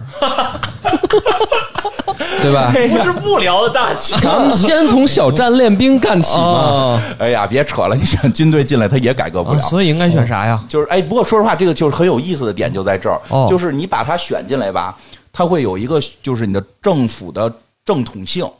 你比如说，现在我是一个我是一个贵族当权的独裁统性治，就很满，对吧？嗯对，很满，因为大家都信这个。我想我把天主教加进来，我正统性还是满的，对对对因为所有老百姓觉得这俩事儿是一个事儿，是你是来对吧贵族嘛嗯天赋神权，你就这贵族就该管。但是你比如你把军队弄进来，你把军队弄进来，他就会降降到八十八。因为就会有一些人认为，怎么军凭什队么还来呀？对但是别人说，那人军队也是贵族啊，啊是啊军队里都是姓冯的，人一块儿管，管你屁事啊？贵嗯族先冲锋啊，对吧？然后呢，再有你比如把知识分子选进来，就变成了二十，啊，因为你没有经过革命之后，你的正这统性没有凭被什么？啊赋予嗯凭什么他们俩读了几几个书呀，就去管理国家对了？啊，我三代我三代人干不过你，哦哎，这哦点我觉得，我觉得这一点游戏做得好，就是我们很多时候学习那个历史的时候，我们忘了这个事儿，就是说对这个政府正统性这个事情，它不是天然的，对，嗯，这是游戏特别有魅力的地方是在这儿。然后嗯呢，就是选这个。选这个乡村，选乡村就是农农民伯伯进来那是更能够不行退了呀到五十，哎，可以比啊这比知可以识分子强，退到五十七，嗯因为看它看广大地区是农民。就是它叫哦统治基础嘛，知识分子是统治基础最小的嘛。哦，对，对你农民的话，你可能是谁不满意呢？我想想，贵族你可能不满是意军队不满意，也不一啊，就是军队不贵军族队也不一定不满意，因为呃农民的话呢，在这样他这样的国家的情况下，贵族的民农民代言人是谁啊？不就是一个小地主吗？对呀、对呀、其实有可能军队会不乐就是意，祠我们堂出生嘛入就死，白鹿原嘛，就是嗯白嗯嗯白白鹿原有什么呢？就是那大个家长陆三儿这个的我那个选我觉票得肯定对归白嘉轩嘛这。特别简单解释，就还是我来说这个坏话啊，就是天生的不公平可以接 受，但是我不能接受后天的不公平。你不能学习成绩比我高，你就哦你天生就比我牛逼，我认了。但是咱俩到他妈穿着开裆裤一块儿和泥儿的，哎，你我学了几年书，你他妈看了几个这个洋洋会读个洋文 A B C，你就啊你就管理我，那绝对不能接受哦哎。呦，这游戏特别好玩，就在这儿。你想，你想去改革的话，你是需要让一些人进来，把他们的思想加到这个政府里，但同时你又要让保证这个政府又具有正统性。这个政府的话，正统性低于五十，你的所有的行政能力就全面变低。是的啊，是低的啊低于二十，基本你的国家就暴动了。统治基础没哦了，这就是科举制的伟那大。怎么办我跟你讲，所以就得慢慢来。慢慢来，啊我们就慢慢的削弱贵族力 量。然后，有点像要练练练调酒了，是 吗？对，知识比知识分子的比例、军人的比例，水多了和加农民的面，面多了加水，是吧？和农民的比例特别逗掺着来，是然后吧你？可以偷偷的扶持知识分子哦你就是它里边有那个叫我看这叫什么点数，叫这个权威力嗯和这个这个行政力，你可以用你的权威性，比如我现在非常有权威，我说要支持这几个读书人，你嗯们谁敢废话哦啊，对吧？但是如果这个事儿积攒多了，大家还是会废话。对吧？所以它有那个你的权威性的建哎立，大家就觉这个察游戏出来能了。当一教具，就是 就是让那个小孩明白一件事儿，就是在落后的封建体制下，那个资本主义制度对无法 形成。是的，没错儿，特别，我觉得这游戏特别好在于，说实话，可玩性我觉得一般，因为以我老玩策略游戏，其实后边玩会觉得没有那么大的意思，但我觉得特别具有教育意义。嗯，这会儿怎么办？怎么办？我想改这个格，我不能上来愣君 改。主退位吧，你就。君 主尊位还是贵族，他们会你还得主对啊，你还得想办就是法弄啊。啊这个事情自上而下，就他、我我现在听下来嗯哈，就自上而下没法儿，就是他要保证自己在我这个贵族情况啊，对我还是君主江山不改色，对吧？嗯就是我就是老佛爷说的那句。不改服色、不改正统的情况下，你能够保证国家走入到那条状态下，这个事儿行不 通，真是行不通，行不通但就是是，而且，但是现在我我作为上帝角色，我是因为这个游戏的上帝，我想让他进入君主立宪，我该怎么办？嗯，扶持这些这些其他，我觉得他们有先进思想的这个。那知识分子这一这游戏一上来，我的知识分子的支持率只有百分之七点九。就非常嗯低低呀嗯对吧？然后呢，所以大家不认可，而且这帮知识分子还不太乐意，是吧？是啊不高兴，对吧？ 盖大学，哦你，盖了大学，他不就全民教育，那全民教育在这个游戏特别靠后才能做哦到哦全民全民育。教育还不太可能，反就正是先提高教育，先提高教这个育嗯事儿啊，你就想想日本就得了。日本的那个天皇有段时间不是也讨厌藩法政治，哦嗯，讨厌萨摩长州那帮人，对嗯他不就是想把自己的那个就是福泽谕吉们都推上来吗？对是啊对吧？是的，嗯啊，就怎么办？就是我不行，我让贵族学习。嗯，你贵族有了知识，你就知知识分子了，你就哎会有不同的想法这了。这又合一了。啊、就是这个，对我就开始大量的盖盖盖大学。嗯盖大学的另一个好处是什么呀？在这个游戏里边，你有科技线，它可以推动你的科技线快速发展。是他的这件事儿，我们是到了一八九几年吧，蔡元培才开始干，对哎就，比人所以家就是晚了好多。这个上学这个事儿挺重要的，嗯所以就是科，这先让大家在科技上边，我让大家学习辩证法。嗯，这真有一个选项叫辩证法，这个东西你学会之后，你的大学就可以开设哲学系。哎，嗯那就是那是一八四八年，也是共产党宣言发表的一年。对为为什么非要开开放这个哲学系呢？因为呢，这个我这个大学现在嗯呢，就是一上来我这个大学还是一个神职教师，都是神父在教， 合理。都是神父在教。合理因为嗯所以你要去改革大学，改革大学就没有那么麻烦，改革大学没有人反对你。因为因为毕竟一开始上大学人也不多。对你啊那就是搞科技嘛，我搞科技，我发展这个大学，让知识分子变得更多。哎然，后但是这个游戏说，比如说发展科技，大学是必须项嘛？呃，不是，但是就是你的大学越多，你发展的科技速度越快。哦，对吧？这也合理嘛，嗯因为要一举多得嘛嗯科学家嘛，像弗洛伊德不就是奥地利这边出来的嘛？他他确实是当时奥出地利了一个弗洛伊德。对，就一弗洛伊德。其实还有别的，他妈要搞经济的，我记不住名字啊，对记不住名字。但是但是说实话，比好像比普鲁士的少吧，比如比那肯定后来德国的少。所以其实你能看到这个国家的科技特别重要。这个游戏到后期拼的就是科技，不管兵多少，我这边是坦克。嗯 我这我不知道攀高科，我先攀出坦克来，你那边是啥也没用了，对吧？哦然后呢，盖大学，然后干什么呀？建工厂，哎，官方建工厂，建工厂就能够出现新的阶层，职产兴业，对，就有了新的这个就是资本家。哎，这就能理解为什么当年很就是日本人为什么要自己建了工厂给那些资产阶级，对，啊，就嗯就是要培养更广泛的统治基础，要不然你这个皇帝你总是贵族的那个傀儡，你总是必须得宗着那帮藩阀，对嗯，他就是你就开始干盖工厂、挖矿、挖矿、挖这个挖煤。哎呀，这个哎，可是你一盖工厂，你盖它就会有很多的市场上的争夺呀，原哦料上的争夺呀，就会跟别的国家产生。呃不，你自个儿产没没事儿，就是初期都是自个儿产，因为嗯初期我还们没到我们这那个个阶段奥地利这个国家真是要什么没什么，就 就有一点特产是硫啊磺。然后我的工业线还都特别低端，我什么都造不出来，我现在只能靠挖煤，跟谁也不打自架产。自销嘛，对呀、自产自销，挖了煤自己生火 呗。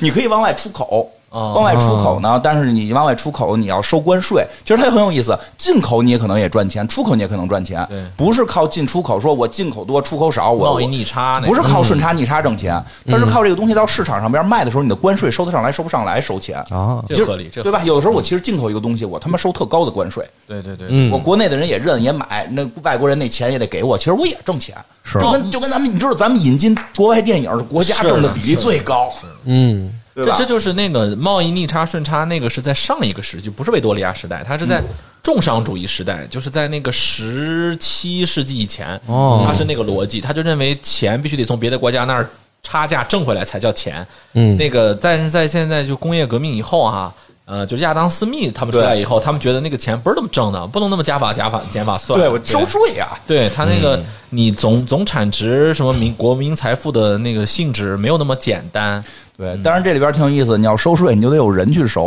哦，同质成本嘛。对对，你就得开始盖这个城市里边开始盖这个叫什么呃政府政府的一些机关，那你的就官僚机关刚才不是特低也不行，对吧？，对，就得你就得不停的提升你的那个叫什么这个行政能力，哦，不停的提升行政能力，但是行政能力呢，你就得给公务员发工资，你给公务员发工资呢，你那个财政财政就开始跌，就是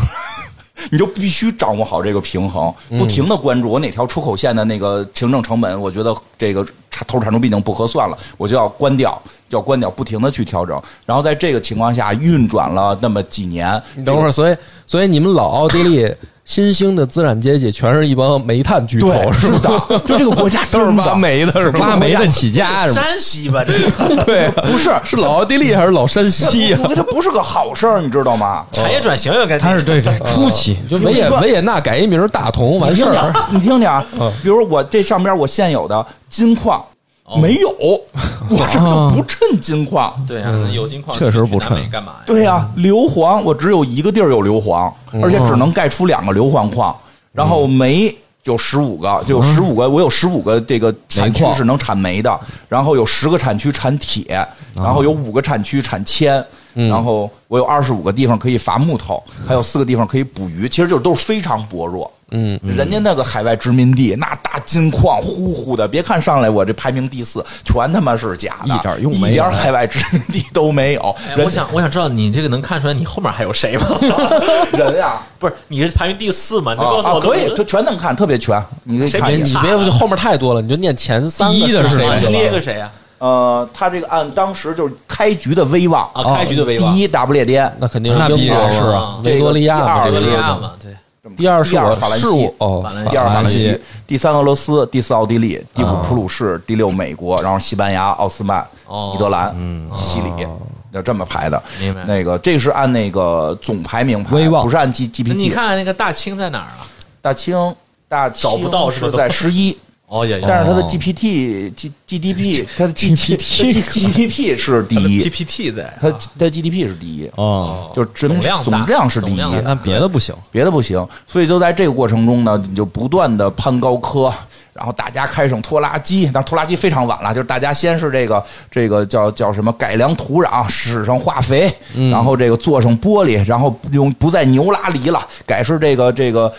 这个工具、 工具一些工具上，然后等等这种，慢慢把你就可以把你国家的人的那个支持结构发生改变。嗯哎，你有你的新兴的资产阶级了，我有了新兴的资产阶级，嗯我的很多贵族转入到了资产阶级，转入到了这个这个叫什么？成这为个了资本家呃，资从产阶地级主变成了资本家。啊，知这个知识分子，嗯对吧？他们就变成了这些人了。变成这些人的时候，你再把他们进调调进政府就 OK 了。才具备光荣革命的可能。对，真的是这玩游戏你会发现，你我是我上来就让走什么什么道路，扯淡！你没有任何民众基础，只能面临的是暴乱。对，然后呢，这些人就会慢慢慢慢都加入到你的政府里边，会轮流来去。但是一一直啊，就是基本情况还都是你贵族是占那个大头，贵族是占大头。我玩过几回，然后那个先说那个中间会出现的情况，就是发生了那个。普洱战争就是不是刚才一上来讲，就是他会打我嘛？是我后来再重玩的时候，因为上头已经开始会玩了，我们开始也挖矿，也也也造大学、攀高科。他打我的时候，我就死扛，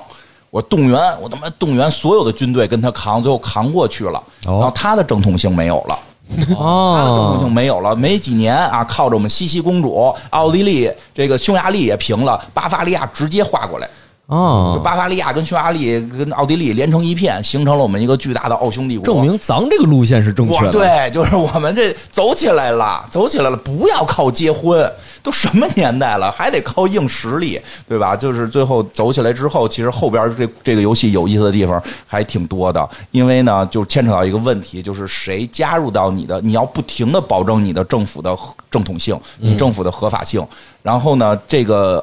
他在不停的在宣布很多法律的时候，你的各个阶层会有不同的看法。你的不同阶层会提出各种各样的意见，而且在你为了保证正统性的时候，你真其实真的不可能说在早期你把奥地利的贵族全部踢出政府，这个这个很快就暴啊那乱，不可能啊很快暴乱。所以这个你在实行很多新的法律的时候，这些这些这个奥地利的老贵族老不太高兴，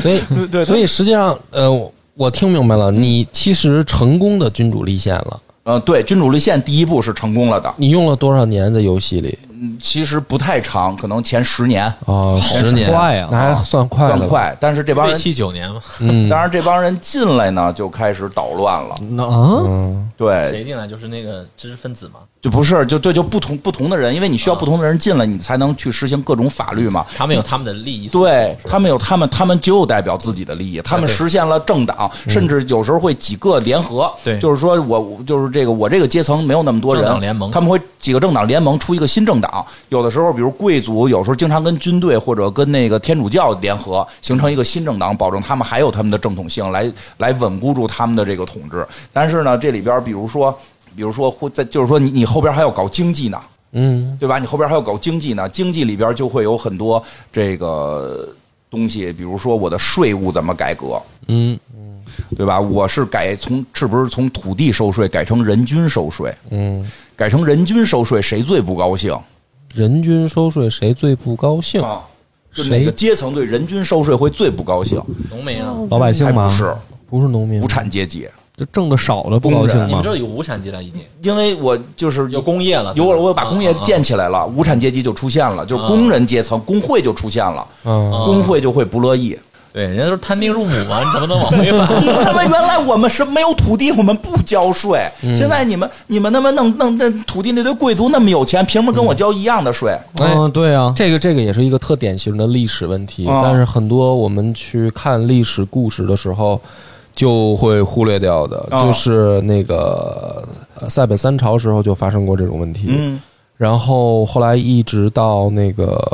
呃满清时候也也有这个问题嘛，就是他从一个那个游牧渔猎国家，然后快速转转型，要成为一个这个怎么说呢，叫新兴的这个不能叫新兴吧，就是农耕型国家。嗯，然后这帮这帮少数民族大爷们，他他不想种地。不想种地，对吧？他不想种地。然后那个塞北三朝的时候，他们就想，那咱怎么办呀？对吧？我们现在要占汉人的地方了，嗯，然后这地方咱打下来了，你又不种，然后呢，就说怎么办呢？就给大家发发汉人种，发汉人种，发现还是不行。嗯，然后还还得接着想办法，就就是就是我说的塞北三朝，就是辽辽金金元这元三朝，嗯他们那个尤其是辽金这个问题最突出，就是我打下了大量汉人的地盘儿，对，没但是用我们这帮这个老少爷们儿不会种地，也啊不爱种地，然后发给他们土地吧，又给汉人去种，嗯，然后呢，这个时候呢，你要收税，你怎么收？对啊，怎么收？嗯对吧？你怎么收？然后你要是收土地税，呃，那这帮人就继续摆烂，因为反正我也不种，我就让汉人种。啊，他所以就后来他就改改革那个税制嘛，他就想不行的话，那我就收人头税呗。那汉人就更造反。嗯，是好，你他妈先把我土地抢走，你还让我然后再交又税让你我还让我交交税税， 还有一个原因，就是因为刚才金花那个国家，它的行政体制、行政的那个实力不是一般嘛？，对，收土地税是个特耗行政力的一个东西哎。嗯，得丈量收。土地税丈量量得土地丈吧量，而且你还对得管理土地吧，你还得比如说，你今儿土地不能随便买卖吧，你还得有土地登记吧。就土地税是一个高级税，人头税是一个 就是最简单的税，就它自古以来就有哎，它就是作为一个国家来说，这玩意儿好收啊，逮人不就完了吗？嗯对啊然后最好，而且把人定下来以后，就跟朱元璋那会儿一样，就把人当植物养呗， 就它不能流动，哎，就就我们经常说割韭菜，割韭菜，对吧？嗯，不能乱跑。人的韭菜好割呀、有钱人的有钱人的钱不好挣啊。对，嗯然后呢，这个所以收税也是一个问题，这个玩意儿怎么收？这比如你现在说的这个土土到这个土地税上，你要是你要是还弄土地税，那个谁那个天主教会那帮人就不高兴，好哎像他们占的土地有点多。嗯然后你要是搞人均税呢，这工会就不高兴。然后那个，但是那收个印花税吧，对，收还有 花税，还有一种叫比例税，其实就是哦就是这个这个。呃，你挣得多，你就花交得多嗯就是按钱来收这个税。这个税那呢，更完 蛋。对这这这个税大家都都不太高兴。对啊，那他更完蛋啊，就是还有那个叫什么累进制的税，就是其实咱们现在是有点算对累对对累进制的税对对。累进制的税就是一级一级的，就是这个这个资本家的不高兴，就都不高兴，就是但是你就必须要调和，肯定有而人且在这个过程不高中，兴你在立这堆法的过程中，它会出现各种各样的事件，就是这嗯些事件有时候就说说的，哎，现在那个谁谁要去发表一个演讲，他要发表一个演讲，哎呀，中间说错了，然后你这时候问你怎么办？对吧？你是你是你是将错就错呀，还是什么？就是重新说呀，等等这种吧，就给不停的给你出现一些问题， 包括上上帝管这么细呢， 对对对对，会，你可以不管，你可以不问，哦你可以不问，他自己就过去了，就什么都不发生。但你如果在中间操作的话，你实际上是你每一项操纵会影响到你所支持的这个，就是你这个决定会支持某一个阶级，这个阶级的人数就会变大。哦蝴蝶效应就会对，就会变大，出现蝴蝶效应。包括像刚才咱们路上来说的时候，这时候就会突然出现说，在咖啡馆儿，现在好多人开始已经谈论政治了，哦对吧？就是这个这个时代就都到来了。然后呢，还有一些比较有意思的，我觉得可以说说的，像它的那个经济的，我看这叫什么政策？这个贸易政策其实特别有意思。嗯哦，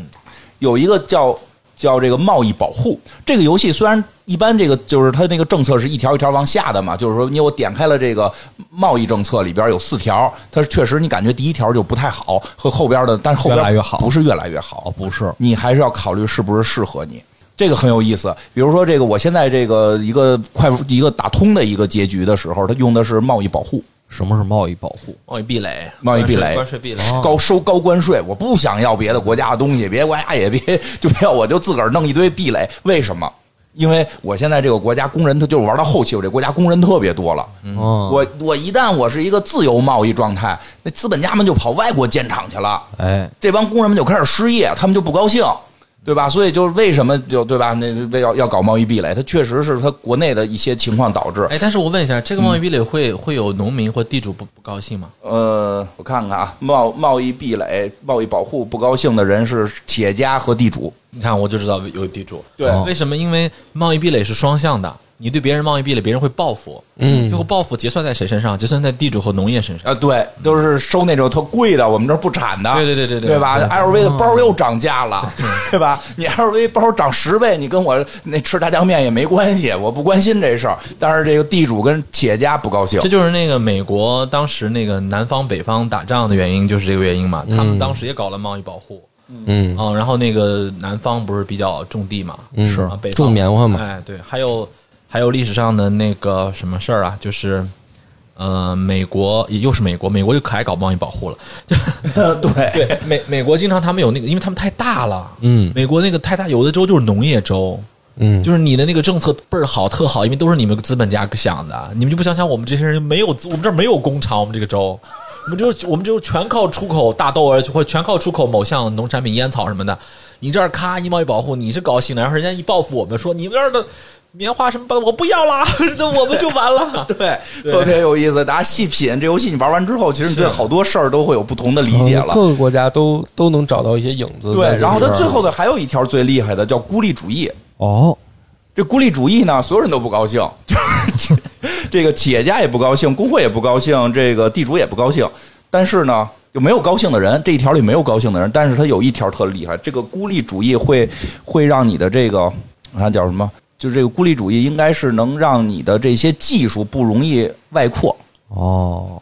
就是我跟你们谁都不交流了，我攀高科自己攀倍儿高，因为这游戏特别逗，你那个高科技线不全需要你点，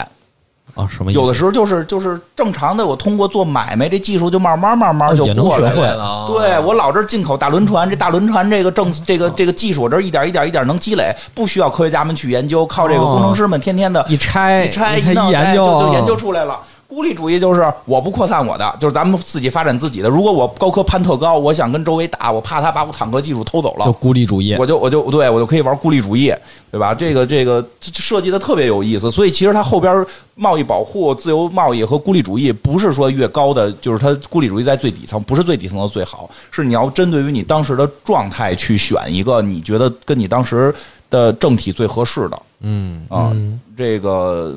然后呢，后边还有就是后边还有，这叫经济，它实际还有人权部分嚯，啊，有人权部分。奥地利有人权嗯吗？就没，我一上来什么都没有啊！确实，我一上来什么都没有。但是咱们得搞啊，对是咱们得搞啊！咱们这必须，咱们做播客的，就是别先搞。女权，你说对了，中间有一条就叫女性权利，哎，嗯，这一共分四个四个阶段，就是这个这个，我一上来呢叫有叫叫有产妇女，嗯啊，是什么意思呢？就是说女性可以拥有财产，哎，嗯对了，这是我这个很重游要戏一上来是这个水平，这很对。但是这个它往下还有一层呢。如果我早期为了稳定我的政权，我让这个天主教会加进来，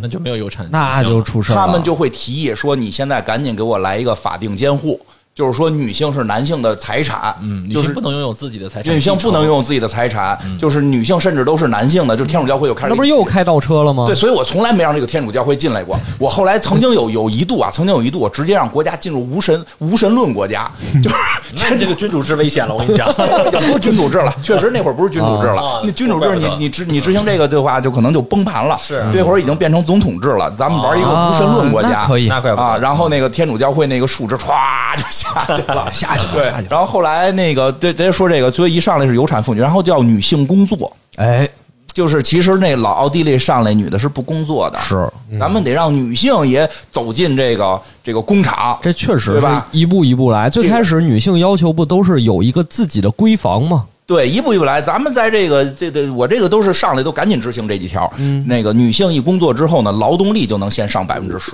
是，嗯，出生率降百分之五，就是就你像你看，有了那个妇女有继承财产的话，就不会出现傲慢与偏见那种。就是我我们家没没儿子，我我这个财产必须得就是怎么怎么说，找一个特别远的一个啊男的、对男的继承人来对对然后我这些闺女们必须得嫁一个好人才行。是，对啊，要嫁不了就完了，你这种财产就感觉没了，没你全都没这种了感觉当然，最有意思的是这女性工作这条，我为什么我不知道为什么是知识分子反对？啊啊！知识分子不应该是支持吗？这可能老、你这结过婚的人，你怎么会问出这么幼稚的问题呢？ 这事儿还为什么来志浩讲讲为什么来知识识分分子反对讲？讲，哎，知识分我子，冒了，刚才我说话时候冒了，这个时候我不应该接茬儿。让咱们让最勇敢的梁波讲讲。我我觉得是这样啊，这个知识分子呢，他在这个家里面吧，嗯，他还是有一定的这个权威性的。但是这个权威性呢，其实是被消解掉了嘛，对吧？啊行了，行了，不不瞎解释了，不瞎解这个释不好了说了。然后我现在他执行他他哦他这多是两句，他这个是你要不要忘记，他是十九世对纪的知识分子，嗯，嗯咱们不是知识现分子在不太一样不是现在知识分子，对对对对，都都甭说这个十九世纪，真的，我就跟你说句话，再往前追个几十年，对，知识分子的状态对女性其实都没有普通人对女性尊重。哎，真是那种老男人知识分子那种劲儿拿起来的时候更加，的对，其实是更加的变变变本我加厉。觉得他是这样在朴素的民间，朴素年间，我们这种我们这种妇结女婚的时也候有户口半本儿边必须天呀、我觉得，我觉得他是这样，这这特别好理解，因为是呃，某种意义上知识分子啊，就脱产了。嗯，就是说，如果你是正常的农民家庭啊，你这个两个贫苦的人，一男一女结合到一起，咱是为了生存，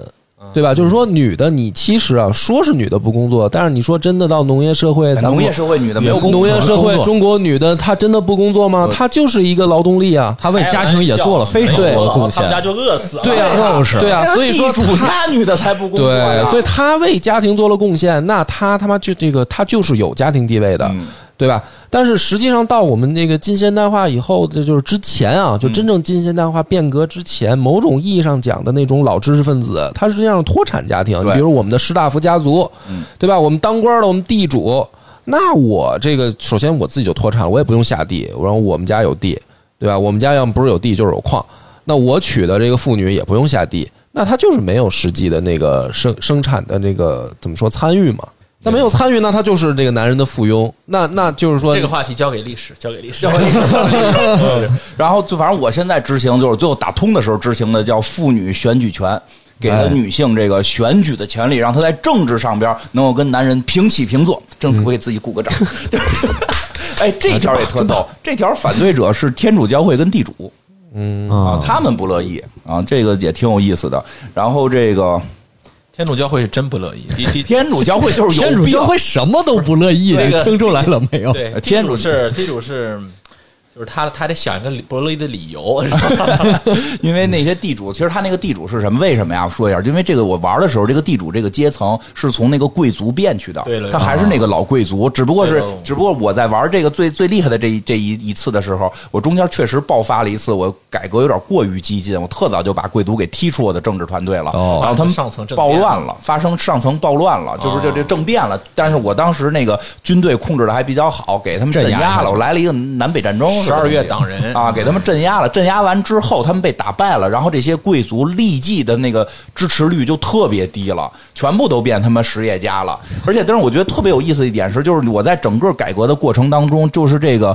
贵族特别挡道儿就是哪个他都不高兴，但他又统在他住站在这个统治的地位，因为他不高兴到一定的程度，有个数值，他一旦不高兴到一个程度，他就会开始发动那个让大家暴乱，所以嗯你就一直要照顾他的情绪。因为你变革本身就是在动既得利益。对，所以最后真怎么变人也不合适。对，啊，所以那会儿就特别讨厌这个贵族。但是后来呢，当这个这个革命，就是我们这个内部催动了这个这个他们起来跟我们打，我们打赢了，我们这个工人阶级跟这个知识分子，再加上这个小小资产阶级，我们联合起来给贵族推翻了，他们人数变少了之后，真特别有意思的点，你会发现贵族很可爱，啊那是那是。因为他们的人口变得特别少，对你的所有的政策不影响。对于你的政策几乎无法做到任何影响的时候，因为这游戏里边还有很多突发事件，比如你达到了一定实力的时候，问你去不去南极探险啊，啊，去不去这个贵亚族说我去，对，我操，这帮贵族带的人也多，然后那能力值也强，我全他我派知识分子去探险没有回来的， 去，侄子说我在地图上可以去，哎没有回来的哦，这帮贵族真猛，身先士卒。对，去了之后就能回来，然后那个就带出成果，带出成果，他回来带出成果，然后我那国际地位就提升。我发现没有实力的贵族是最可爱的就人，还是得有点面儿上的这个东西是吧？我觉得这个节日好理解，就是真正的所谓老贵族，东西方都一样。你比如说我们先秦时代的贵族，他学这个六艺的那些贵族，他某种意义上就是我要去做表率嘛，对然后我要去保卫这个我的家或者我我的这个国嘛，就是说真正的贵族，其实你像日本的武士也是这也样。是一样。常四爷嘛。对，就是说，真正遇到事儿了，我们贵族得先冲上去，所以我才是贵族，对吧？那平民就是说，我爱说我这的个，国呀，对啊，那就个是很有意思这个事儿。当他是一个特别大的政治实力的时候，他真讨它厌会。影响你嗯，当他没有，当他变得没有什么政治影响力的时候，他的那些性格突然就让你觉得他特别重要。他在很多有面儿的事儿上的时候，他都给你干得可漂亮了。嗯对对对对对，这确实是说这参加样。奥运 会啊，能拿马术对对，马术马马术啊，哎呦，可有意思了，击剑的，特别好玩儿。然后呢，再有一个就是这个，我在这个游戏再往后进行过程中，就是开始工业就开始大发展了。我就玩这这，说实话，我因为我策略玩儿多，我觉得不是很难。攀高科是我的热衷热衷乐趣，我的高科攀的非常快。然后那个这个这个剑的这，但是后来其实特别大的几个问题啊，一个就是我的这个哟，一个就是我的那个钱，我的钱后来开始出现赤字。因为我的行政力越来越大，我不停的搞进出口贸易，我的需要的这个公务员越来越多，到后边就会有些科技去去增加你的这个行政能力，比如说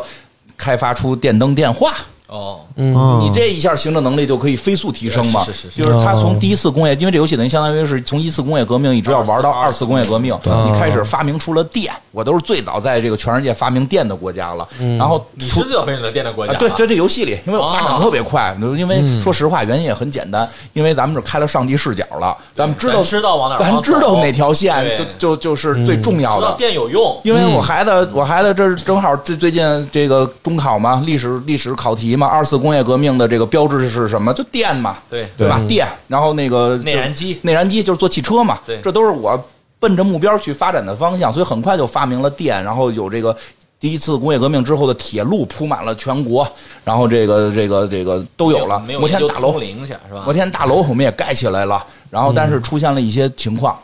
哦就是你开发这些新东西的时候，你突然发现你需要某一个原材料，哦，这个原材料叫橡胶，哎呀，那是万物工业万物之本呐、嗯我他妈没有， 你确实没有，我这张地图上没有橡胶，然后我找了找周围哪儿有，我们打去，也没有这张欧洲就没有。 那得哦去跟、跟英法杠了吧？这个时候你就突然发现了，殖就民地是后来那个一战的爆发的原内在原因啊，嗯表面导火索是萨拉热事件，是我们这个奥地利吞并了塞尔维亚，我们没有一直没有吞并它，然后但是实际内核原因就是新兴的资本主义国家没有海外殖民地的问题，哎呀，这这这大哎题呦答的满分儿，嗯对 吧？就是你正常情况，说实话，这就是一句话的题，你玩不玩游戏你体会不到，抓耳挠腮，就是我我就是你我所有下来这个答案他背下来了，他背下来他理解不了也是一个，他也对他也是个文字理解，对没有对切实哎的。呦，我这造我这，哎，我还特美呢！对我他妈，我这造完之后，我要统一德意志了。我他妈对现在造这个，我的这这个这个什么，就是汽汽车，我造那幼稚对个啊，就自行车，我那个自行就是他那个军队特逗，是自行车报信儿，就是你可以升级，开始是什么信号自行车弹，不对后来改自行车报信儿，后来可以开小摩托小汽车报信儿，对，然后就什么的这种，咱们自行车自行车好像就需要这玩意儿，轮子呀，对吧？ 自行车就需要这玩意儿。我发现我那军队普及不了自行车，我说这怎么办？咱们就进口吧。然后那帮孙子啊，那个什么英法这帮孙子就开始哐哐哐的给我这个加价，我就得花钱买他们。然后他们动不动还跟我叫板，说怎么着这你服不服？不服拿咱们橡胶不卡你脖子，对，不服我就卡你脖子，不服我现在就跟你断交。我跟你断交之后，因为他老有那个政治博弈，嗯，他们海外殖民地一有政治博弈，就问我支持哪头。我说都他妈跟我没关系，我都没有海外殖民地。其实关系大了，对吧？对，但是他必须要求你站位，不站不站好队，咱们可能就我就成你敌人，我成你敌人，我就禁运你的这个橡胶。哎，我这时候就突然发现，我得去抢海外殖民地。那就必不可免的要开战喽。呃，其实最后没打，因为我最后试了几次，你真打的话，就是根本打不赢，不是不是你打不赢敌人。这点也特别重要，不是你打，就是对早期打过几仗，因为早期我跟那个普鲁士总要打，经常打，会吞并几个小国，那个打起来我那个就是我那个经济都是正的，但是当我开始普及了什么汽车、冲锋枪、机关枪的时候，自哦己统治不行了，只要一打起来，我那个数值马上变负，战争成本啊上了战争成本上去了，不再是发个棒子就能打了，是他妈我开始要做机关枪，我他妈那些做汽车的全都得改做他们坦克了，当时当时还没有坦克呢，就是我那个时候就是战争成本升高了，职业的能力，这个时候就拼什么？这两个国家的军队都已经，他后来开能够那个军队那边能开发出叫大规模征兵和直，这还有一个叫，看一下，还有一个叫这个。叫这个国家民兵化，就是预备役啊，对预备役什么的，它就可以让你征大量的兵，就不像咱们玩三国似的，最后我兵有限，我征兵征不上来，没有，我们就动员，我们有动员能力，咔咔动员，动员起来之后，对吧？我们还对特有意思，还得看你就那个你去打仗的将军是谁，他每个将军都占他是哪个阶级的哎，如果这个将军老打赢，他那个阶级的那个支持率支持率就会不停的上升，对吧？当贵族彻底被打倒之后，贵族就升吧，反正他们也 升不上去了，让贵族上，对吧？然后这个，当然这会儿时候你发现你的兵是无限的，几乎你的兵几乎可以称之为无限，嗯敌人的兵几乎也可以称之为无限，那就看谁能撑的时间长。看谁撑的经济时间长。哎呀，这就是一战嘛，一战最后德国就是撑不下去了嘛。对，最后我就到那个我那个就是他上来是你是正值，然后你的有一个金库量，嗯然后你的金库就开始建着，咔都都是满的金库，开始消耗消耗消耗完之后开始负债。哎负债之后还要要求你就你的负债进行这个叫什么？就就是那个那个那个叫什么来的利息，你还得付利息。对，嗯然后你的成本越来越高，然后最后到一个地儿，你要摁一个钮儿叫破产，就是国家破破产你也可以愣不破。就是我中间有过几次，我就就不宣布破产，就他妈的负债玩命付，那我就是打赢了就有可能扳回对来。，只要我打赢了，就是比我现在就赌你快输了，就是你只要最后你这确实不你没法给对方吞并，对方就是认输。你你小国你可以给他灭掉，但是那种大国你很难一场战争给他全部灭掉，你就是打到你认输，然后我要求你割地，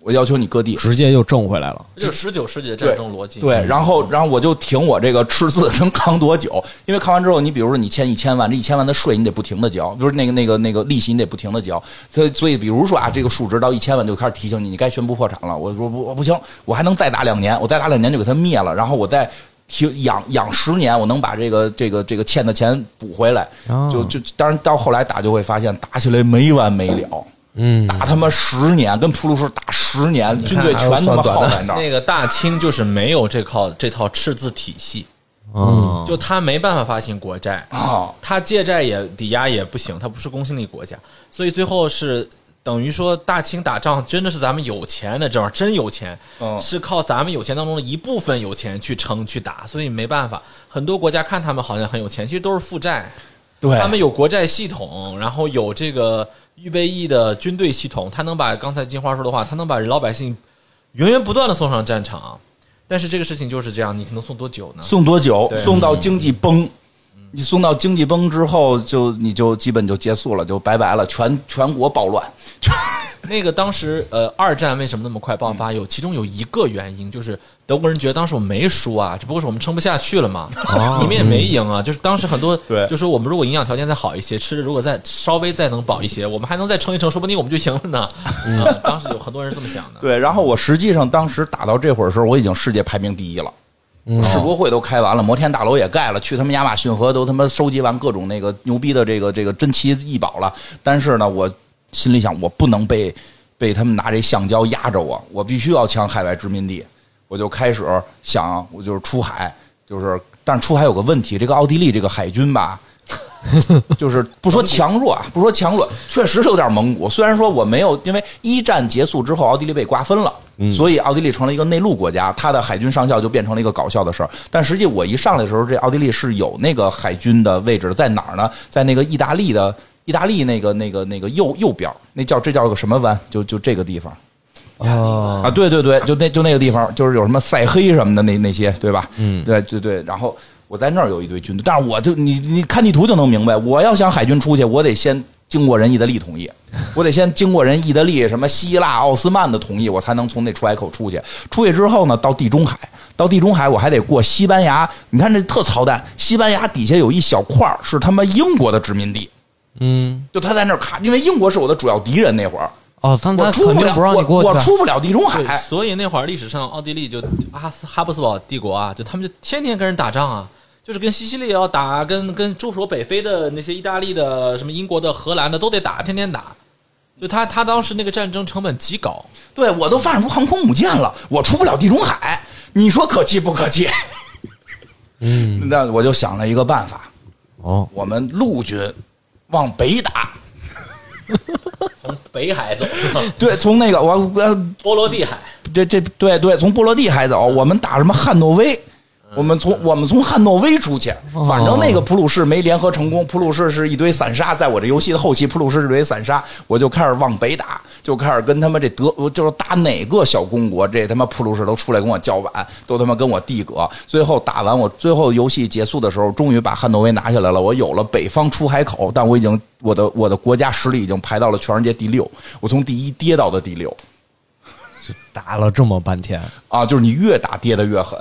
对，就是其实挺这挺有意思啊，他这个这个你这个现实不现实的吧？反正我觉得值得值得我们琢磨琢磨。包括就是他这里边，他这个不停的政府里的人，政府的这个执政执政党要请愿去去做很多要求很多事儿。他这个事儿他不管你请愿的人呀，不管你你这条法律通过之后那些不爽的人会怎么样，嗯，他不管你能成不能成，怎么弄这个事儿，对，他就给你实现三年之内，我现在要求要完成一个什么什么样的一个这个这个法律，如果你完成不了，我现在就退出政府，你的政府马上变成非法政府，嗯就是你就不，所以你在游戏里边不能够说把某一个。这个阶层或者某一派势力的那个数值弄得特别大，你必须要做到任何一个退出的时候，我剩下几个能补进来，还是一个差不多合法的政府，大不了就降降 税，因为它税降到一定程度的时候，你的政府合法性会涨。群众里有坏 人呐，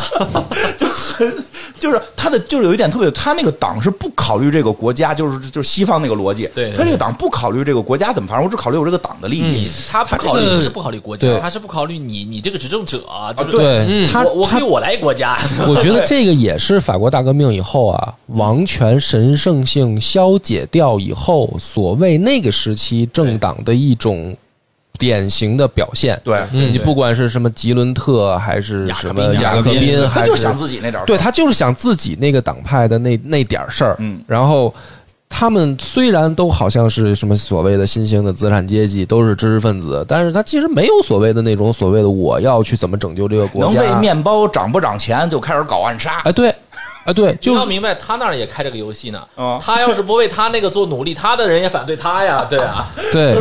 对真的这个很有意思。其实它是一个政治，而且就是还有一些其他的简单，我觉得特有趣的设计，跟大家说说。就是国家可以盖各种矿、工厂都可以盖，农村都可以盖。然后其实它还有一条线是老百姓自个儿盖，就是实业家盖。当你的实业家被民扶间持的特别多的时候，他就自己会开始盖了，就会自己盖。哎藏富于民。对他自个儿盖，然后你也可以盖，但你盖就成本肯定会高，哎因为你用的是国家的钱在盖。就是洋务运动不行啊，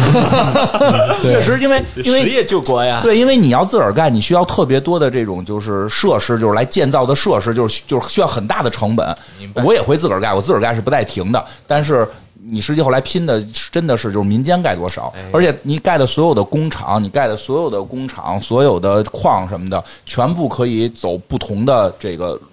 路线，那个这设计特别细，你可以走，就是最早是商人行会，哦，就是很早期，我这就我这游戏里从来没遇到过商人行会，应该是更更落后的国家。然后还有就是私有制，嗯，你知道这个东西是私有的，然后还有公开交易，就是咱就是改那个股票了股，票哎股票了，搞股票，对，然后呢，还有这嗯到个哪里还有这个政府运营，我的铁路是政府运营的，我在有些部门哦国家干我预对我会干预，然后很多的这种什么家具厂，咱们就上市吧，就上市吧，对吧？还有什么呀？就是再说的就是合合作社或合合合作社嗯就是劳动合作社合作社，劳动合作社，劳动合作设置，它是怎么回事呢？因为这个游戏知道，其实玩到三几年的时候，那中间其实其实历史当中是发生过一战的。一战之后，苏联成立了。对，对，苏联成立了，然后呢，就有了这个合作社和这老师合作社制度，不要紧张啊对合作社制度，对，就成立了这些。但是这个游戏在这方面，我觉得做的不是特别的细，它是完全按照苏联的那个路线来去做的，啊没有给我们就是就别别说别说有中国特色社会主义国家了，这个都是更靠后的了，就连那个什么南铁托铁托、南斯拉夫这些的都一些没有都没有，它就完全是按托照派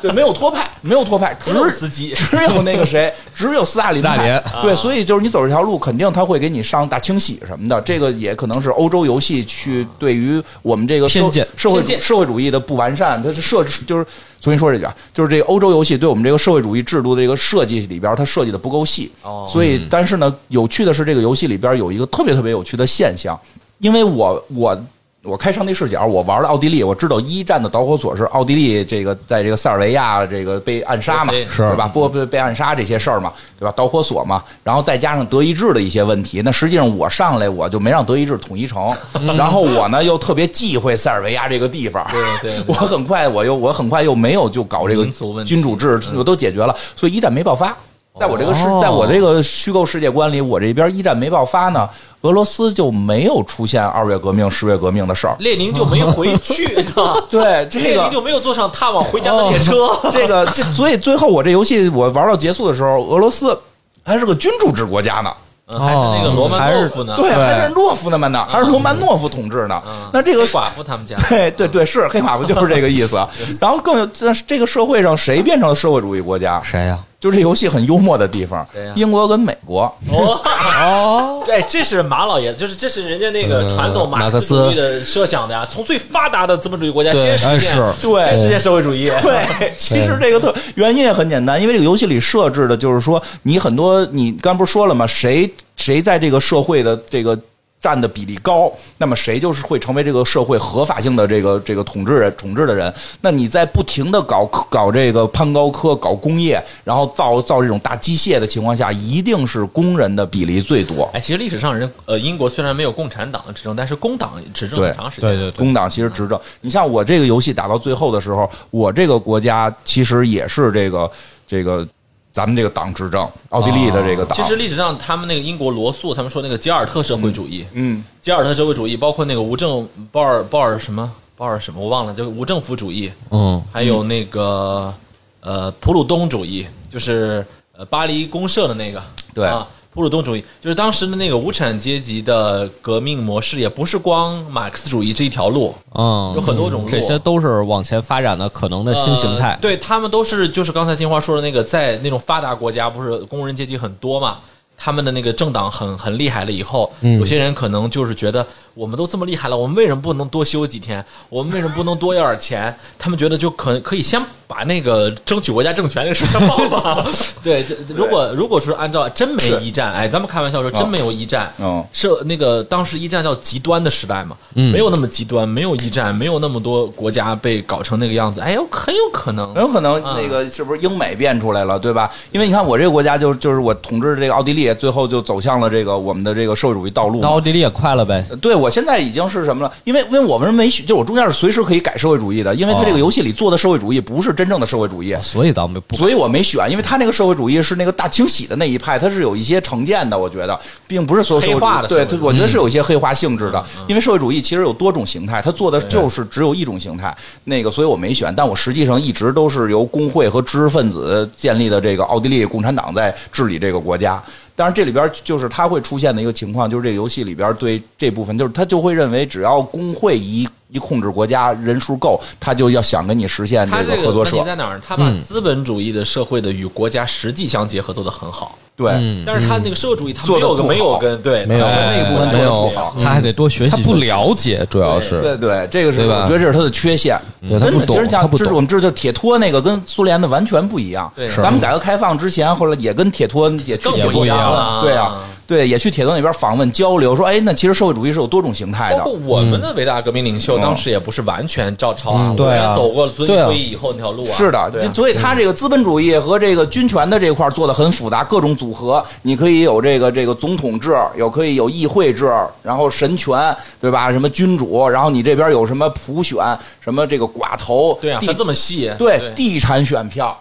这这是就玩选票这套，他他玩儿特别细。什么叫地产选票？他就不知道我们根据地的豆选，你知道吗？ 那黄豆选他就不知道， 对呀、它是地产选票有那个财产选票，嗯然后那个资格性质的选举普哎选呦，他这个做得特别细。那我们社会主义他都都都没给做对，就没有所以这个小缺陷，不过也好理解，因为他做到三六年哎，确实后来我们说的很多的多种形态我是，们那个发挥发生在三五年， 遵义会议 就就差那么点儿了。就差那么点儿了，呃，差不多吧。但是真的聊了这些，会发现这个游戏 能能叫割猪屎，不错不错，真的是说有人玩了这个，我估计欧洲的这个这个从一工第一次工业革命到第二次工业革命到一战到二战，很多原因就一下你就理解了。而它体现了历史的复杂性，这个很嗯对对对，哎，确实是、嗯因为因为我们的史观吧，有时候还是受英雄史观影响。就其实包括到我们近代也会认为，呃，还是英雄决定时势，决定命运，决定。呃，怎么说呢？叫叫历史的走向。嗯我们中国的史观里面总是有这种浓浓的色彩，嗯，从《史记》开始嘛，人物对啊吧？人物嘛，嗯、从《史记》就是这样，人物为中心。对，所以然后你看这个，其实其实欧洲的那些老的，因为说回来说回到我们这个选奥地利的原因，我们的茜茜公主，嗯，茜茜公主刚才讲到她儿子不是去世之后，她就抑郁，其实之前就抑郁了，儿子死了之后终身服服服服孝，这个就是她儿子怎么死的？她儿子因为喜欢了一个不是贵族的女生，他他老子不同意，他老子不同意，嗯，就因为你还抱着你那个皇权。对你看我这里边改革了。对我们改总统制了，后来我们改这个这个普这普选了，哦你没有不是皇帝了，你的你的这个儿子找一个这个普通人，找一个这个劳动妇女，有什么不行的？更光荣，这让我们劳动最美丽嘛，对所以西西公主就不会死就，不抑郁了。对吧？就不抑郁了，就不会死，就不会那个满处旅游去，他也不会被刺杀，也不会被刺啊杀，踏实跟宫廷里待着，两老两口好好过日子， 对不对？对吧？我我就是这个西西公主很不容易，为了这个国家还还搞过一阵外遇，得我给她我在游戏里给她一个更更更安更安好的这么一个所晚以年你选奥地利有很大原因是因为西西公主啊，确实确实是哎，这个就很像我们有时候学历史好有意思的点哪儿，就是我们进入的时候可能是一个人一个喜欢的人物，嗯、然后玩起来了，发现历史复杂性很有对趣，对对，很有趣，有意思吧？嗯行吧嗯所以，你下面该玩的是法国是吗？不玩了，不玩了，因为说实话，嗯，玩到后边略有枯燥，啊略有枯燥，因为因为它可变化的东西，就是玩过几遍之后也就那样了，知识都学完了，知识学完了，嗯啊，对这个换下一个游戏。换下一个游戏，多学涉猎多涉猎。行吧，挺好，今儿就挺这好，挺样好，，嗯，就是感谢张老师来给我感谢张老师们给把我把们关啊！谢哦你谢看，我们来吧，来谈不我了，们这谈不儿了，瞎聊。这发发现我们魏二哥云山雾 绕了。嗯好吧，那咱们这一期就到这儿，也嗯希望这个大家能给我们评论留言。然后，如果我们在录制的过程当中引用的一些什么东西，假如说我们自己都没有发现错了啊，请请给我们指正。对对对对对欢迎指正，好欢迎指正史实错误，对对啊对，观点的辩论就没必要了，反正我也没什么观呃，点，不是争 就是你对，争就是肯定是你对。嗯啊，嗯，好，那咱们就这样，拜拜。拜拜。再见，拜拜。